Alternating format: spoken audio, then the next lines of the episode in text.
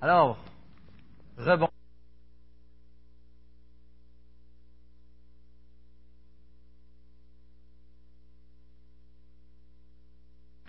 Ah ah ah, c'est pas mal plus facile de même. Hein. J'ai beau être criard. Alors, je vous invite à tourner sans plus tarder dans Apocalypse avec moi.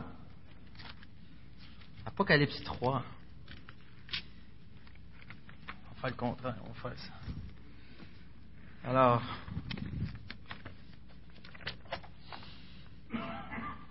est-ce que vous avez l'occasion de témoigner assez souvent autour de vous? Des fois, on a l'occasion, est-ce qu'on le fait, c'est autre chose? Mais comme l'a déjà mentionné euh, Donald, euh, Donald notre pasteur, vu qu'on est pasteur, des fois c'est dur d'éviter le sujet. Hein? Qu'est-ce que tu fais dans la vie? Ah, euh, je suis pasteur. Alors automatiquement, il y a des conversations qui, qui, débutent. Hein? Mais même nos femmes, quand nos femmes se font demander, quand Isabelle se faisait demander où c'est que ton mari travaille, alors là aussi, lorsqu'elle répondait, ça, elle s'apercevait même qu'on, des fois, on a l'impression qu'on appartient à un autre monde. Le monde, on regarde, hein? Qu'est-ce que c'est ça? Quand on dit qu'on est chrétien, en général, il y a comme un malaise qui s'installe. En général. Puis si le malaise n'est pas assez grand, souvent, c'est parce que vous avez dû répondre que vous croyez en Dieu. Mais dites que vous croyez au Seigneur Jésus-Christ la prochaine fois. Vous allez être certain d'avoir un bon malaise. à 90% des cas, ça fonctionne. Mais c'est quoi qu'on a comme conséquence? Des fois, on a des regards bêtes, des fois, on a quelques injures, mais la plupart du temps, pour être sincère, au Québec, pour la plupart du temps, j'ai l'impression que je me sens comme dans un zoo. Hein, ils se mettent à nous observer, ils nous posent plein de questions. Ils ont même demandé à ma femme si je portais une soutane. Mais bon, comme persécution, c'est pas si pire. On peut, on peut faire avec ça. Hein? Mais pendant ce temps, présentement, en Asie, en Afrique, dans d'autres pays, il y a des gens qui sont persécutés de manière à ce qu'ils perdent la vie, sont dépouillés de tout ce qu'ils ont. Que ça soit les enfants arrachés, que ça soit les biens, que ça soit les travails. Ça, c'est quand ils ne perdent pas la vie. C'est même illégal d'être chrétien dans certains pays. C'est illégal d'être chrétien. Il y a quelques décennies, ici même au Québec, la persécution était pas mal plus grande envers les chrétiens évangéliques, particulièrement à cause des réactions de, l'Église catholique. Hein. J'ai connu un monsieur Royer, s'est fait brûler sa maison à cause de sa foi. C'est un peu comme dans les films ou ce qu'on voit comme dans Shrek où les gens partent avec leur fourche là, pour courir après, puis c'était quasiment la réalité. Les, pionniers, on peut leur en parler, euh, Madame Tessier, ses, parents qui ont fait de la prison, sa, mère pendant qu'elle était enceinte. Eh bien, à l'époque où Jean écrit l'Apocalypse, dans, la fin du premier siècle, les chrétiens vivaient de grandes tribulations, des persécutions sévères. Il y avait le culte de l'empereur. Il fallait adorer l'empereur, littéralement, déclarer qu'il était à la hauteur d'un dieu. Sinon, c'était quoi? C'était la mort. On se faisait couper les orteils. On était utilisé comme des, euh, euh, des flambeaux, des, euh, vivants, dans le fond, des torches humaines. On était décapités. Des, des jeux de foire, ces choses-là. Et tout cela venait des gens qui ne craignaient pas Dieu du tout, pour qui Dieu n'était pas important. Les chrétiens de cette époque-là aussi étaient persécutés par leur père. Il y avait même des juifs, et particulièrement dans l'Église ce matin qu'on va lire, il y avait des juifs qui leur faisaient la vie dure. À Philadelphie, l'Église de Philadelphie, qui est la Turquie présentement? Les chrétiens avaient été bannis par les juifs des synagogues, ou du moins une synagogue en particulier leur faisait beaucoup de troubles.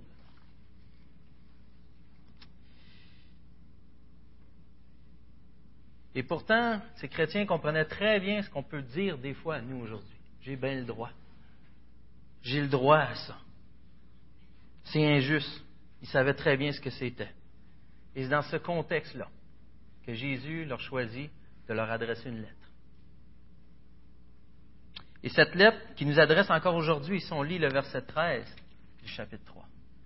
Celui qui a des oreilles écoute ce que l'Esprit dit aux églises au pluriel. Alors, ça s'adresse aux églises. On se rappelle que le but, ce n'était pas destiné à une seule église, c'était destiné à tous, à toutes. Et ensemble, je vous propose qu'on lise cette lettre, Apocalypse 3, 7 à 13. écrit à l'ange de l'Église de Philadelphie. Voici ce que dit le saint, le véritable, celui qui a la clé de David, celui qui ouvre et personne ne pourra fermer, celui qui ferme et personne ne pourra ouvrir. Je connais tes œuvres.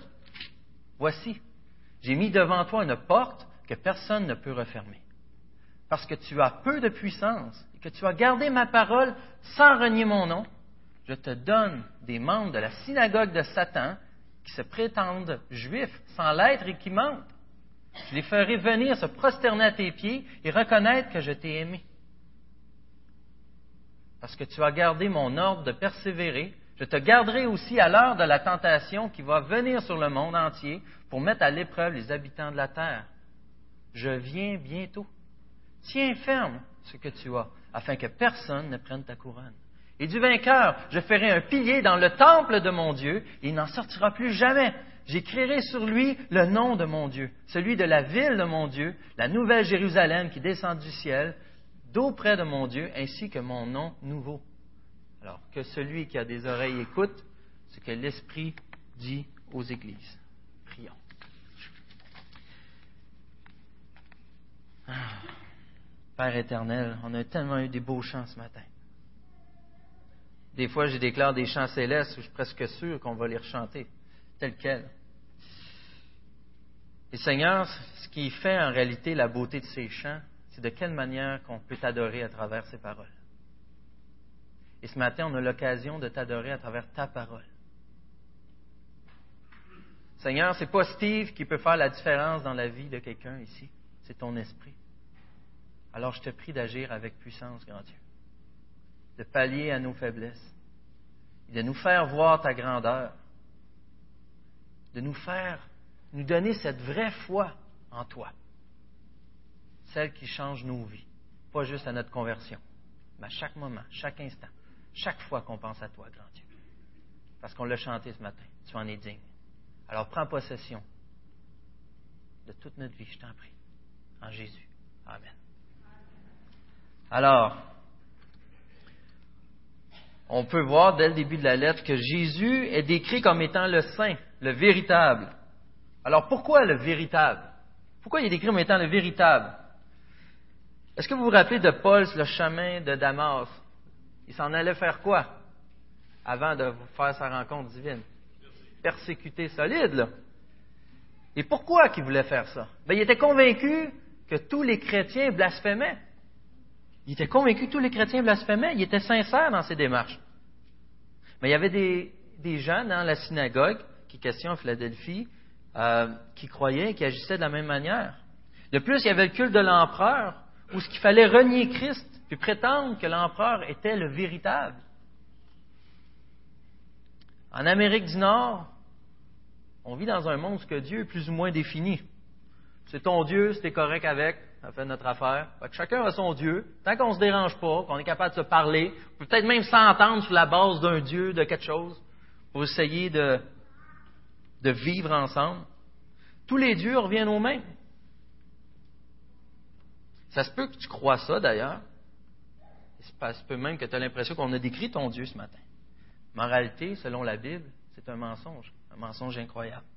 Jésus est le véritable. Ce n'est pas une question de posséder moi j'ai raison, moi j'ai ici. Jésus était là. Jésus connaît qui il est. C'est le seul de toutes les religions qui a donné sa vie pour ces sujets. Jésus est le véritable. Les autres ne peuvent imaginer qu'un Dieu puisse devenir humain. Jésus l'a fait. Christ l'a fait. Il a connu les deux mondes. Il a vécu dans le monde spirituel et celui que nous connaissons. Il a toujours été. Il est le véritable il peut nous donner la vérité sur tout.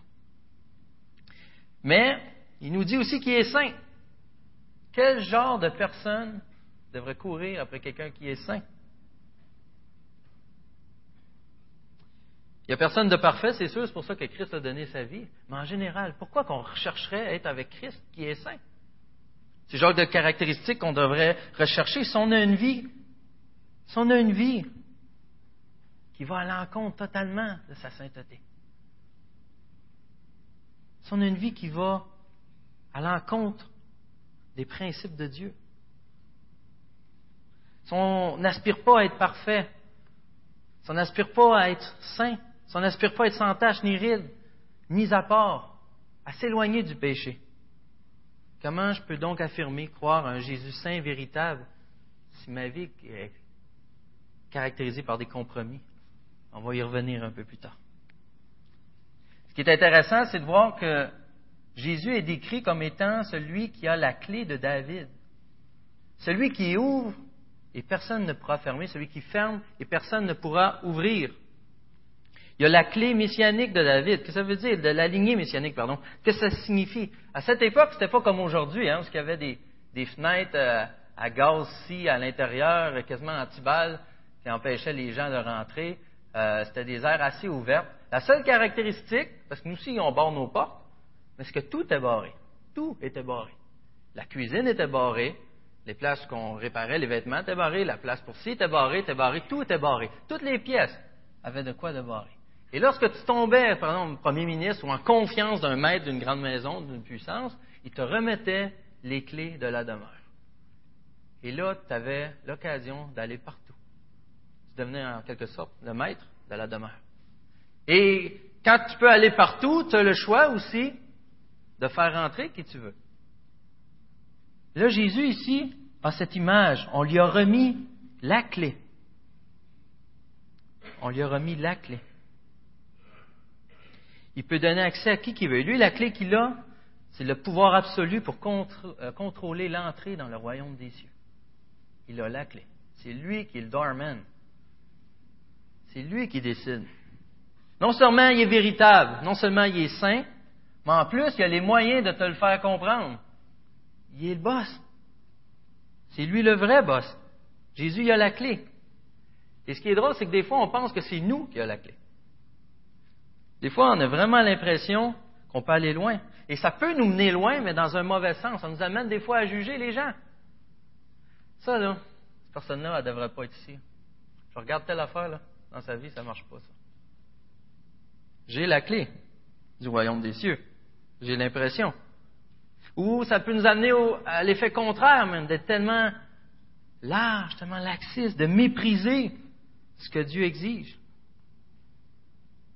Ça peut m'amener même, euh, un peu comme Jonas, à ne pas vouloir adresser la parole de Dieu à quelqu'un, à désigner cette personne non digne de recevoir la parole de Jésus. J'ai déjà fait ça envers un non-chrétien qui faisait du mal. C'était la dernière personne sur terre que je voulais qu'il entende parler de Christ. Merci Seigneur, il y a un frère qui me l'a fait réaliser, mais on ne se dit pas tout le temps les choses comme ça. Des fois, on ne le réalise pas de la manière qu'on en parle. Lui, il n'a pas le droit à la grâce. regarde ce qu'il fait. Et on, on se met sur un piédestal d'une certaine manière. On pense qu'on a les clés. On oublie que des fois, on met nos propres standards. On banalise la sainteté de Jésus à cause qu'on est purifié par son sang mais ça ne rend pas Jésus moins saint. C'est encore une fois les compromis. On rationalise tout. On redéfinit le sens du verset que la grâce surabonde des fois. Mais en réalité, le problème, un cas comme dans l'autre, c'est qu'on veut être les boss. On crie Oui, oui, Jésus, tu es mon roi. On n'est pas prêt à laisser, à céder, à céder nos droits. On essaie de garder les clés. Et pourquoi qu'on fait ça?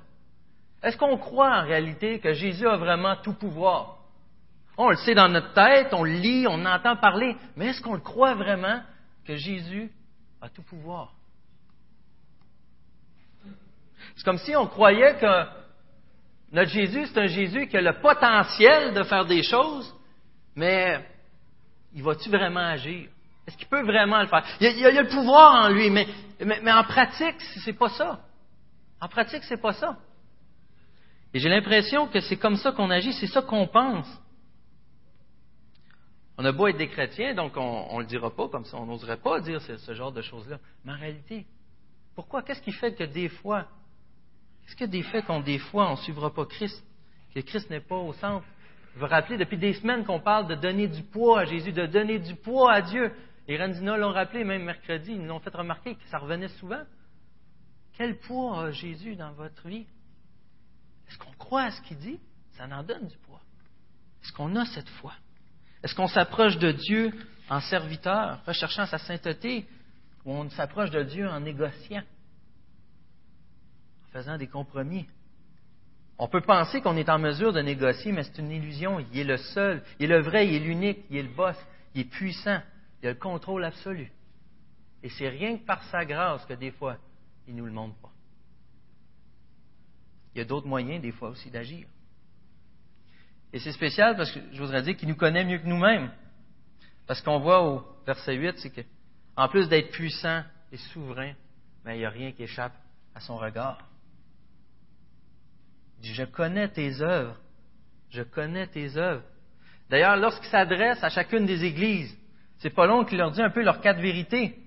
On se rappelle de l'image lorsque Jean l'a vu. Ses yeux sont comme une flamme de feu. Il connaît leurs œuvres. Donc, il connaît nos intentions. Il connaît nos vrais motifs. On peut faire quelque chose qui paraît bien, mais c'est quoi nos motifs en arrière? Il connaît nos vrais motifs.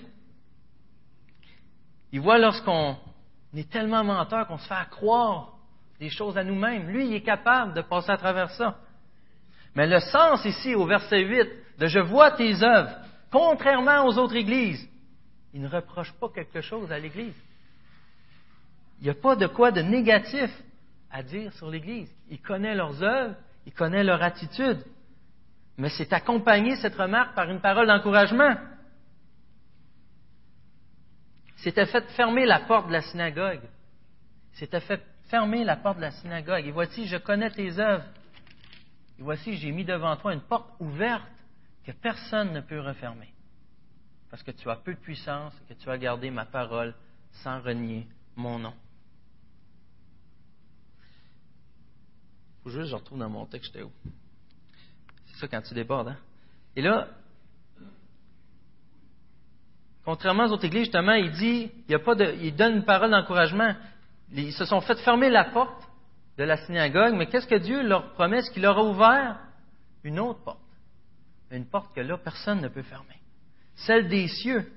Et personne ne peut fermer. C'est comme avec mes enfants, vous avez sûrement déjà vécu ça, où il y a une injustice qui se passe, aller à, quelque part ou à l'école, il y a comme une injustice qui se passe. Ça peut être aussi simple que son cornet qui a été accroché, qui est tombé à terre. Ou son suçon. Puis là, qu'est-ce que tu fais? C'est que là, tu dis, attends, tu te consoles, tu dis à la maison, là, tu vas avoir le cornet. Le cornet. Là, les yeux font pouf. Et il pense juste à ça avec la bague qui coule tout le long. Mais c'est un peu ça ici. C'est un peu ça qu'on a. Ces chrétiens étaient réellement persécutés. Mais la promesse qu'il leur est faite, c'est vraiment dans le but aussi des consoler. Il y a une porte qui est ouverte. Jamais elle sera fermée. Et cette porte-là, on va dire cette synagogue-là, le temple, comme on le voit plus loin, ça, c'est merveilleux. Ça, c'est merveilleux. Ça, ça en vaut la peine. Encore là, est-ce qu'on y croit? Avez-vous remarqué que Dieu a bien vu que c'était une petite congrégation, qui avait peu de puissance, qui avait peu d'impact dans la communauté? Il est clair, par contre, qu'ils sont demeurés humbles et fidèles au Seigneur. Et le fait d'être humble, peut-être un peu par obligation, vu justement leur état, mais ça les a préservés des reproches faits aux autres églises. Ça leur a aussi donné la grâce que leur, communauté reconnaîtra que le seul vrai Dieu est avec eux. Le seul vrai Dieu est avec eux. Et ça me fait penser, on est une grosse, une petite église, c'est pas là la question. Est-ce qu'on aide dans la communauté? Ben, on pourrait dire que oui. Est-ce qu'on pourrait faire plus? Ben, on pourrait dire que oui. Dans nos églises maisons, c'est quoi l'impact? Qu'est-ce qu'on fait? Où est la place de Dieu? Est-ce qu'on est humble? Est-ce qu'on recherche à faire des choses pour bien paraître devant la ville? On les fait vraiment pour Dieu? Dieu connaît nos œuvres? Est-ce qu'on a cette attitude humble qui va amener les gens à reconnaître que le seul vrai Dieu est avec nous? Le seul vrai Dieu est avec nous. Il faut pas, on ne peut pas passer à côté du fait que dans le Nouveau Testament, lorsqu'on voit une porte ouverte, une image d'une porte ouverte. Ça signifie qu'il y a des opportunités de succès pour l'annonce de l'Évangile. En 1 Corinthiens 16, 8 et 9, on voit que Paul dit cependant, je resterai à Éphèse jusqu'à la Pentecôte, car une porte m'y est largement ouverte pour un travail efficace, et les adversaires sont nombreux. 2 Corinthiens, quand je suis arrivé à Troyes pour annoncer l'Évangile de Christ, bien que le Seigneur m'y ait ouvert une porte, ouvert une porte, pardon, Je n'avais pas l'esprit en repos parce que je n'avais pas trouvé mon frère Tite. Colossiens, priez en même temps pour nous que Dieu nous ouvre une porte pour la parole afin que je puisse annoncer le mystère de Christ à cause duquel je suis emprisonné. Alors lorsqu'une porte est ouverte, on peut dire que c'est étroitement lié à annoncer l'Évangile. Alors, on a une petite congrégation aussi, qui a peu d'impact dans la communauté. Mais Dieu lui dit, je t'ai ouvert une porte. Je t'ai ouvert une porte. Ce n'est pas une question de tes talents. Ce n'est pas une question de à quel point as la parole facile. C'est une question de Dieu, y es-tu là ou il n'est pas là? Qu'est-ce que Dieu a préparé? Qu'est-ce que Dieu a fait? Et comment tu vas lui répondre? Et comment tu vas lui répondre? Si vraiment on peut faire pareil et croire en ces belles promesses, on serait capable de gagner la ville. On serait capable de gagner la ville pour Christ les plus grands opposants qu'ils avaient, décrits comme étant les membres de la synagogue de Satan. Aïe aïe. Parle des Juifs. Les membres de la synagogue de Satan. Ça leur, il leur faisait tellement de mal. Il leur faisait tellement de mal que c'est le nom qui leur avait été donné. Et la manière que Dieu allait agir envers eux autres, il n'y aurait pas d'autre choix que reconnaître que Christ était avec eux. Peu importe les gens qui t'amènent à avoir des souffrances, peu importe les gens qui te persécutent ou les groupes, reste fidèle à Dieu. Les gens vont voir qu'il est avec toi. On va voir quel genre de protection, s'il peut en avoir une. Parce que des fois, il y a des confusions là-dedans. On ne devrait pas être de persécution physique, on ne devrait pas avoir ci, on ne devrait pas avoir ça. Euh, on va en rejaser un peu plus loin de ça. On va jouer ensemble. À cause de Christ, aussi insemblable que ça, ça peut indiquer, aussi hostile que peuvent être les gens, ils vont réaliser que Christ les aime. Et s'il me posait la question, ça peut paraître banal, mais qu'est-ce que ça veut dire quand je vois que Jésus aime quelqu'un? Qu'est-ce que ça veut dire lorsque mes ennemis voient que Jésus m'aime? Quand nos ennemis le réalisent. Vous savez que le fait que Jésus aime son Église, c'est plus que juste un petit regard cute, là. Puis, oh, oh, je les aime. C'est plus que ça. Ah, peut-être qu'il y en a, je ne connais pas. Mais Jésus t'aime. Ça implique quoi? Ça l'impliquer sa propre vie. On n'est même pas habitué à ce genre de choses. On en parle juste dans la poésie, nous. Je donnerais ma vie pour toi. T'entends deux ans après, il est divorcé, puis euh, il dit Waouh! Mais c'est quoi la vraie sens? Donner sa vie, ça a impliqué sa propre vie, et puis pas à n'importe quel prix. C'est pas parce qu'il avait le goût. On se rappelle dans le jardin de Gethsemane le combat qu'il avait. Il avait peur. Ça lui a coûté un grand prix. Mais ça invoque aussi tout son pouvoir. C'est pas juste aimer comme ça. Il t'aime avec toutes ses capacités. Le Jésus qui avait la puissance tantôt, c'est pas juste de quoi justement qui est potentiel, avec sa puissance, avec son autorité, avec sa souveraineté. Tout ça est impliqué dans son aspect de son amour. Les Juifs persécutaient les chrétiens car il y avait Dieu avec eux. Ils croyaient. Un peu comme Paul, c'est tellement le meilleur exemple. Et pourtant, la parole nous dit quoi qu'on a lu ce matin? C'est qu'ils croyaient, Juifs, ils prétendaient être Juifs sans l'être. Ils n'étaient pas circoncis de cœur, c'était des parures. Ils faisaient une habitude de rechercher Dieu. Ils avaient développé plusieurs choses comme ça, mais en réalité, le cœur n'y était pas. En parure. Qu'est-ce que je fais ici ce matin? Est-ce que quand je parle pour Dieu, c'est vraiment Dieu que j'adore? Est-ce que je joue un jeu? C'est quoi les raisons? Je ne suis pas en train de dire qu'il ne faut pas adorer Dieu. Au contraire. Mais fallait pour les bonnes raisons heure. Pose-toi la question. Si Dieu est avec nous, qui sera contre nous? Ils ont pu le voir, eux autres. C'est une illustration simple que j'ai l'impression que les Juifs ont vécu, mais c'est comme s'ils allaient allumer un, feu chez le voisin, dans le terrain du voisin, puis le vent a changé de bord. Là, ils se sont rendus compte que c'est leur maison qui pognait en feu. Finalement, à cause de Christ, c'est pas une question, comme je disais, d'être doué, d'avoir la majorité. Il y a des gens, que tu pensais que pendant des millénaires, tu leur parlerais, jamais qu'ils écouteraient, ils se mettent à t'écouter. Des gens qui étaient super hostiles sont adoucis, puis ils peuvent même être transformés en amis pas juste à Hollywood que ce genre de choses-là arrive. avec Christ. Il y a tellement de témoignages. Mais ce genre de choses, ça implique des conflits. Ça implique des conflits. Puis ça apporte quoi des conflits? La souffrance. Je demanderais de lever la main. Qui est prêt? Qui veut souffrir? C'est pas populaire ces temps-ci. C'est pas populaire. Le verset 10 nous révèle l'attitude qu'avait cette église à Philadelphie. Parce que tu as gardé mon ordre de persévérer. De persévérer. Ils ont persévéré, pardon, étant un devant Dieu dans la souffrance. Ce qui est spécial, c'est que le mot grec pour persévérance, c'est eupomoné. Ça signifie un peu d'être euh, euh, d'être super ferme, si je pourrais dire, d'être entêté volontairement, de rester debout dans l'adversité. Et c'est un peu, c'est ce qui est dit de Jésus dans Hébreu 12. Il dit en échange de la joie qui lui était réservée, il a souffert c'est le même mot. Il a souffert la croix en méprisant la honte. Et au verset 3, pensez en effet à celui qui a supporté une telle opposition contre lui de la part des pécheurs.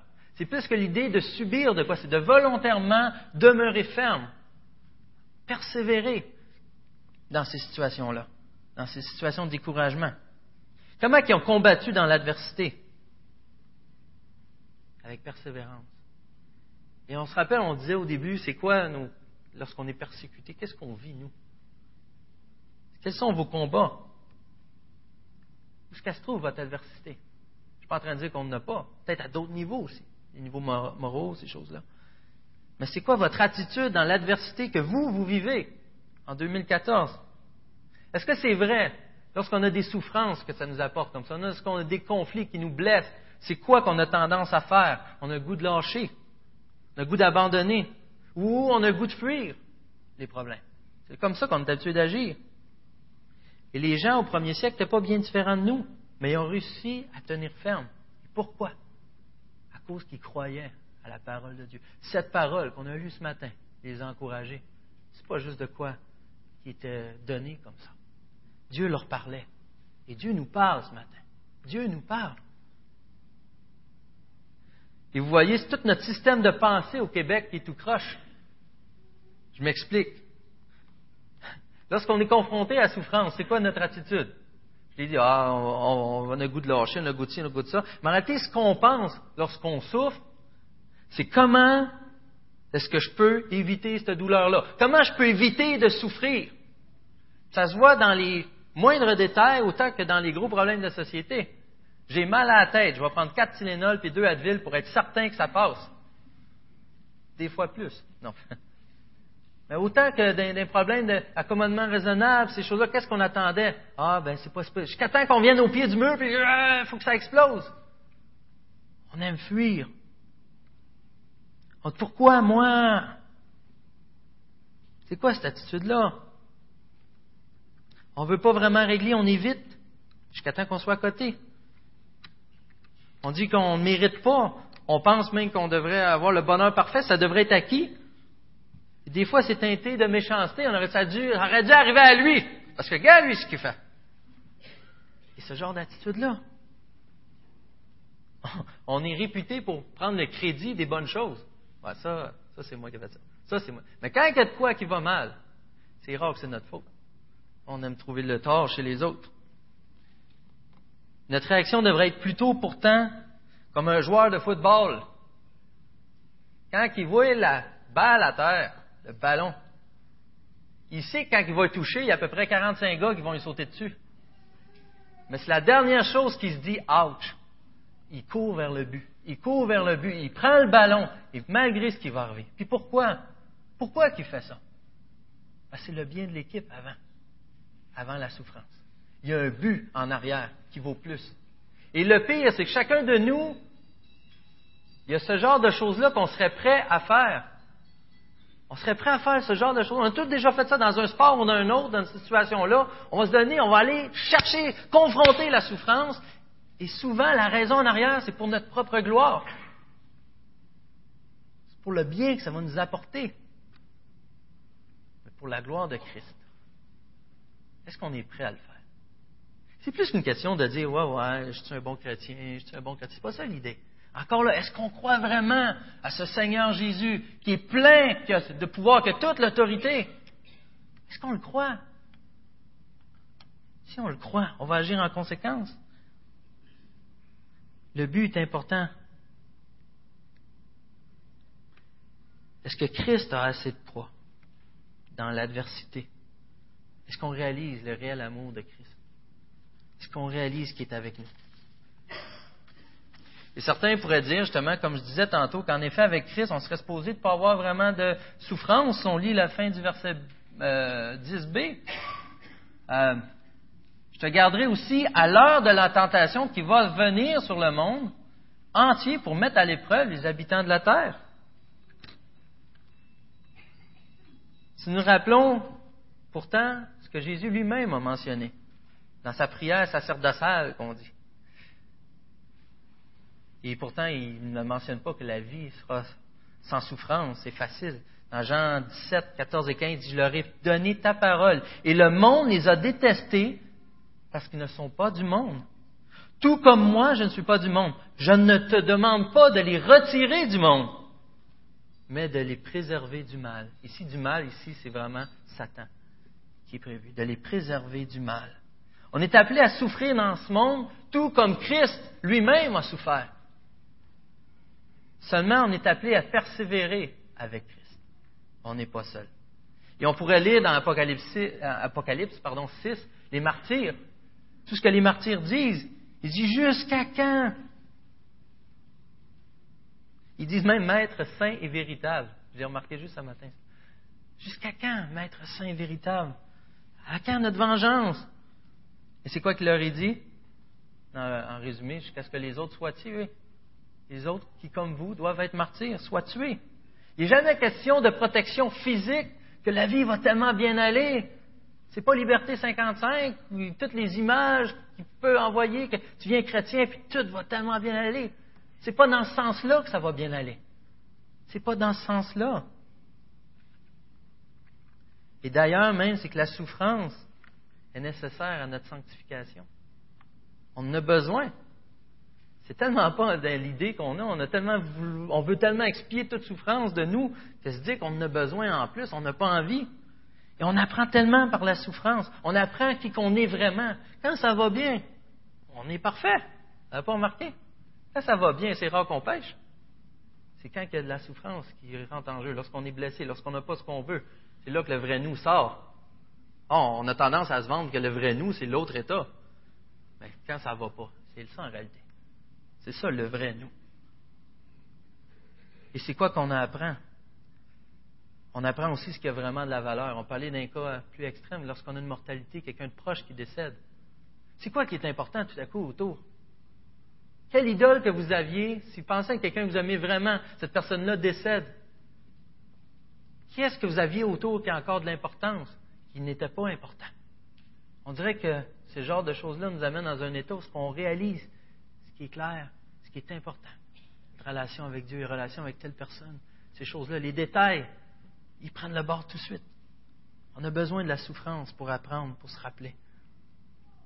Mais de quelle manière on peut poursuivre des souffrances, des afflictions, des persécutions, des conflits? Il faut d'abord enlever la pensée qu'il faut éviter, que c'est néfaste. Faut enlever cette idée-là. Mais au contraire, chercher à affronter la souffrance saisir l'opportunité. chaque conflit est accompagné d'une opportunité. Même d'annoncer l'Évangile. Souvent, quand on a une porte qui nous est fermée, on a la tendance de faire euh, comme des enfants. On ne réalise pas que c'est parce que quand il y a une porte, Dieu ferme une porte, qu'il y en a d'autres qui s'ouvrent. Et qu'est-ce que je dis qu'on a tendance à faire comme des enfants? Lorsqu'on ferme une porte, on la met sous clé. Qu'est-ce que l'enfant essaie de faire? Il a le goût d'y aller. Puis il dit, ce qu'il y a là-dedans, c'est extraordinaire. Comment ça, c'est extraordinaire? Il dit, parce que c'est sous-clé, c'est sûr que qu'est-ce qu'il y a là-dedans, c'est extraordinaire. Et pourtant, ce qu'il y a là-dedans, c'est juste pour empêcher que ton enfant se tue, de manger de quoi sur la tête, c'est l'établi, de, s'empoisonner avec quelque chose. Et pourtant, il reste à pouvoir vouloir avoir ça, vouloir avoir ce beau, et montrer tout le reste, ça a moins d'importance. Parce qu'il ne croit pas. On agit comme des enfants souvent. Il y a de quoi qui nous est fermé, qui nous cause la souffrance, mais c'est quand même notre sécurité. Fait qu'on veut, on veut aller, on veut continuer, on veut rester là. On est appelé, au contraire, à saisir l'opportunité, à aller tâter, même si ça fait mal, à ce que Dieu nous appelle. Que ce soit une porte fermée, que ce soit dans notre carrière, que ce soit notre état de santé, que ce soit nos relations. Dès qu'on n'a pas ce qu'on s'attendait, on tombe dans cet état de souffrance. On doit développer une autre attitude. Une autre attitude. Et souvent, on va éviter la souffrance. On pense que c'est inutile parce qu'on ne voit pas que la souffrance a un but. Et pour vous donner, il y a eu, euh, j'ai vu une histoire où il y a eu un grand accident, une jeune femme. Et la jeune femme, elle va souffrir pour le reste de sa vie à cause de cet accident d'auto. Et la, personne avait déclaré, si ça aurait été un animal, on l'aurait, on l'aurait euthanasié à cause de la souffrance. Mais c'est vrai que pour un animal, la souffrance, n'a aucun but. Pourquoi tu as fait ça? Mais pour un être humain, la souffrance, a un but. Il y a une raison en arrière de ça. C'est sûr que la société nous fait croire qu'on est des animaux, puis on va commencer à vouloir agir qu'on agirait envers les animaux. Mais pour Dieu, c'est plus que ça. C'est plus précieux. C'est plus précieux. La souffrance, elle a un but. C'est pas en vain. Et c'est ça qu'il faut se rappeler quand on frappe un mur. Et parlant de mur, Jésus, il a frappé un bon à la croix. Il l'a frappé, le mur. Et il sait de quoi qu'il parle quand il te dit de persévérer. Il a pu jouer sa balance, il a pu voir ce qu'en était. il t'a permis d'ouvrir la seule porte qui pourtant était si importante à ne pas avoir fermée. La porte de Dieu, la porte des cieux. au verset 11, il nous dit qu'il revient bientôt. Il vient bientôt. Il y avait un prisonnier dans la guerre en 1945, je crois qu'il était à Singapour. Et cet homme, euh, il disait que dans la, il ne pouvait ni pleurer, ni rire. Il faisait battre, euh, il, était incarcéré, c'est sûr, et il ne pouvait pas rien faire, il n'avait aucun espoir. Et ils ont entendu entre les branches, justement, que ça allait se terminer, que les Japonais n'avaient pas le choix de se rendre. Et tout à coup, ces deux semaines-là avant d'être libérés, tous les prisonniers ont pu enfin pleurer. Ils ont pu rire. Et pourquoi? C'est parce qu'ils ont été pris de délire? Non, la raison, c'est quoi? Il y avait cet espoir. Il y avait enfin un but à leur souffrance. Il y avait une raison d'attendre. Jésus revient bientôt. Jésus vient. Pour tous ces chrétiens-là. Pour chacun de nous. Lorsqu'on a mal. Lorsque c'est déprimant. Lorsqu'on voudrait laisser faire. Lorsqu'on aurait tendance à dire la souffrance est inutile. Jésus nous rappelle, il y a un but. C'est pas en vain. On souffre pas pour rien. L'avancement du royaume. Et en plus, et je termine avec ça, c'est que les persécutions à cause de son nom sont non seulement en vain, mais il y a des promesses qui sont merveilleuses. Il parle au verset 11 aussi de la couronne. Ça revient souvent à ces thèmes-là de la couronne, afin que personne ne prenne ta couronne. À Philadelphie, tu es très réputé pour avoir, euh, euh, pour, avoir les, les, jeux, les festivals en plus. Et c'est quoi qu'il remportait? Il remportait une couronne. On se rappelle toutes les César, je ne sais pas trop comment expliquer ça, mais ces couronnes-là. Donc, il y a un sens que personne ne prenne ta couronne, ne pas perdre ta course. Course persévère jusqu'au bout, ne relâche pas. Il y a cette victoire qui t'attend.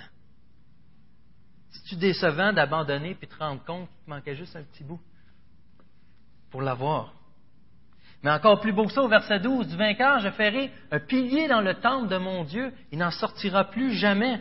C'est sûr qu'être un pilier, c'est une métaphore qui est utilisée dans plusieurs textes dans le Nouveau Testament. Dans Galates, euh, dans Timothée, euh, Jacques, Pierre, Jean sont déterminés, entre autres, comme étant des piliers. Et l'Église qui est un pilier. Être un pilier, c'est non seulement un signe de solidité ou d'importance, mais c'est une assurance éternelle. Être un pilier du temple de Dieu.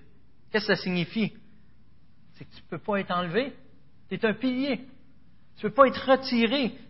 Et en plus, tu es identifié à Dieu. Tu appartiens à Dieu. Son nom est gravé.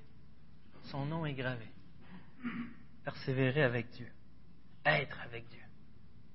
cet endroit où il n'y a plus ni pleurs, ni cris, ni souffrance. Et le plus beau, quant à moi, au verset 12. La nouvelle Jérusalem descend du ciel d'auprès de mon Dieu, ainsi que mon nom nouveau. Mon nom nouveau. On tombe héritier d'un nom. Héritier d'un nom. Je ne sais pas quelle sorte euh, de parents que vous avez eu ici. Je ne sais pas si vous pouvez être fiers de porter votre nom de famille. Ce que je peux savoir, par contre, c'est que vous pouvez être fiers de porter celui de Christ.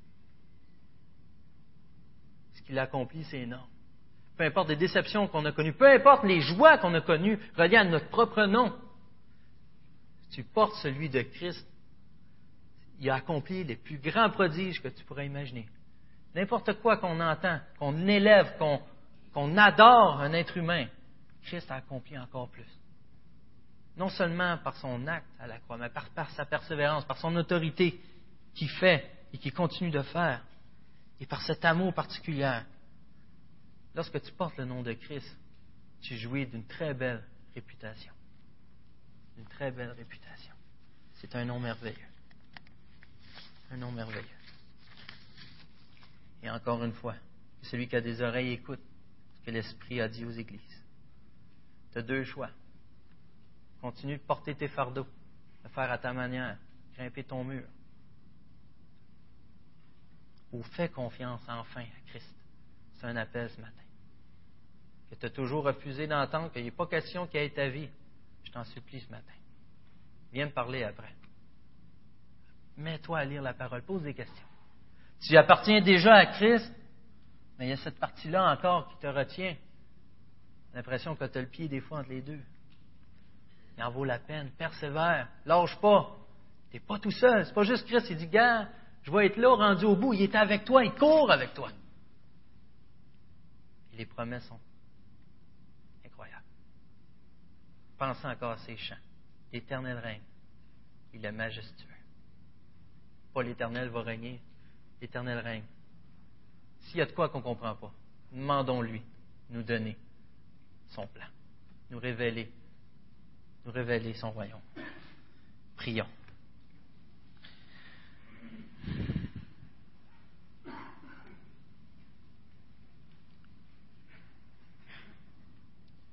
Père éternel, encore merci pour cette grâce qu'on a. De pouvoir te parler comme ça, toi qui es le saint, toi qui es le véritable. Merci parce que tu n'attends pas à ce qu'on devienne cela nous aussi. Ça serait tellement désespéré. Merci parce que dans ta parole, tu nous rappelles que tu nous aimes.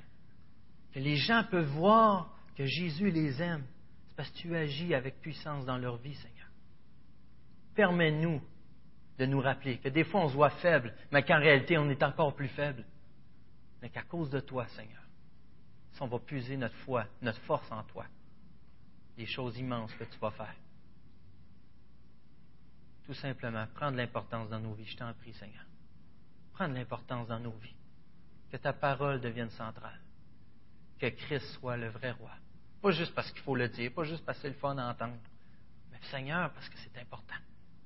Sois le centre de nos vies d'abord chacune de nos vies, puis en tant qu'Église, Seigneur Dieu. Par le nom puissant et véritable de Jésus-Christ que je te prie. Amen.